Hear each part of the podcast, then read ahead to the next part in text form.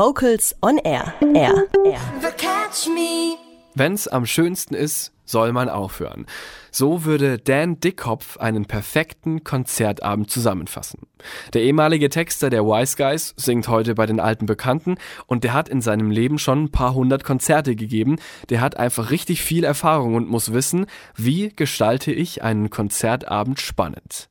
Dan Dickkopf hat beim Vokalmusikfestival Vogue Cologne Ende Januar ein paar Tipps und Tricks verraten und Vocals on Air Reporterin Dorothee Ackermann hat sich in seinem Workshop inspirieren lassen. Ich liebe ihr noch immer, sie raubt mich heute noch den Sinn. Uh, meine Deutschlehrerin.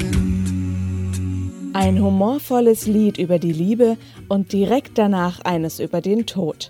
Ein solcher inhaltlicher Bruch ist ein No-Go im Konzertprogramm, das ist für Dan Dekopf klar. Der fast 50-Jährige steht auf einer kleinen Bühne zwei Meter vor uns, in der Hand ein Blatt Papier mit einer Liste. Der Schlüssel zu einem erfolgreichen Konzert? Laut Dan das Publikum unterhalten.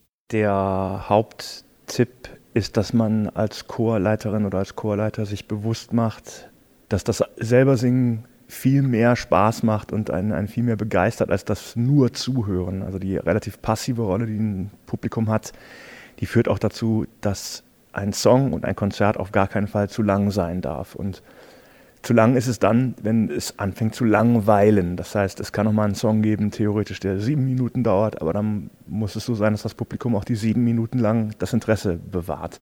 Dazu gehört, einen Refrain also nur zu wiederholen, wenn sich auch musikalisch etwas ändert und der Song interessant bleibt. Was, was eben ganz viele Chöre machen, was ich erlebt habe, ist, dass sie zum Beispiel so viel Spaß haben, dass sie hinten raus die, die Refrains irgendwie dann sieben, acht Mal wiederholen. Der Zuschauer hat es eigentlich nach dem zweiten Mal wirklich begriffen und darf sich das Ganze dann noch x-mal anhören und man weiß gar nicht so genau warum.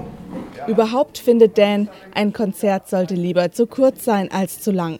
Circa 60 Minuten für die erste und knapp 50 Minuten für die zweite Konzerthälfte empfiehlt der Profi. Und der zweite Teil sollte den ersten auf jeden Fall toppen. Du bist mein Antidepressivum, mein Stimmungsaufheller. Du schlägst ein wie der Blitz, aber heftiger und schneller. Du rockst meine Welt, wie das. Du bist gut, du bist gut.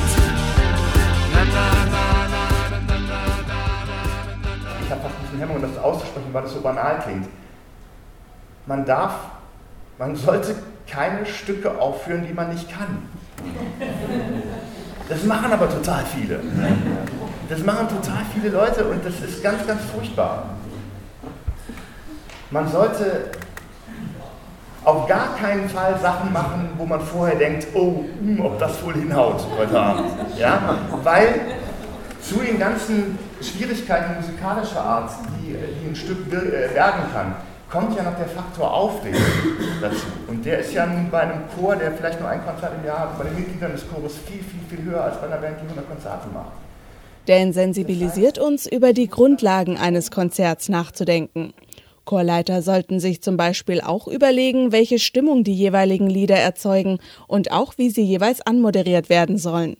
Sinnvoll seien da Testdurchläufe mit Publikum oder Videoaufnahmen, um sich selbst Feedback geben zu können. Die Chorsänger rechts und links von mir hören aufmerksam zu. Manch einer nimmt etwas für die Chorarbeit zu Hause mit. Ich habe tatsächlich gedacht, unser Chorleiter macht ganz viel richtig. Ich habe mich sehr gefreut und ähm, habe mir quasi so als neuen Punkt noch mitgenommen, äh, dass ein Programmheft jetzt gar nicht so verkehrt ist, um tatsächlich auch Konzerttermine noch aufzunehmen und weiterzugeben und die Homepage da drauf zu schreiben und so. Was nochmal interessant war, war wirklich nochmal bei der Moderation dediziert zu gucken, welche Stücke wirklich Moderation brauchen. Wir machen das schon mit mehreren Leuten aus dem Chor, aber geben es eigentlich frei, wer was wozu sagen möchte. Und, ähm, und natürlich der Punkt, wer kann wirklich reden und wer nicht, das wird man dann vorher noch mal ein bisschen mehr erklären müssen, weil das schon sonst ein Bruch ist. Also eigentlich diesen, diese Quintessenz, die er gesagt hat, fand ich super. Eine gute Basis für ein gutes Konzert braucht gute Selbstbeherrschung, also Verzicht auf Wiederholung und bitte nicht zu lang. Das war eigentlich so mein Aha-Erlebnis gerade. Wie kann man einen Konzertabend spannend gestalten? Dorothee Ackermann hat sich Profi-Tipps von Dan Dickkopf geholt. Wenn ihr Dan und seine Band Alte Bekannte live sehen wollt, die spielen am 6. März im Kapitol in Mannheim. Ihr hört Vocals on Air und von den alten Bekannten gibt's jetzt Das Leben ist schön.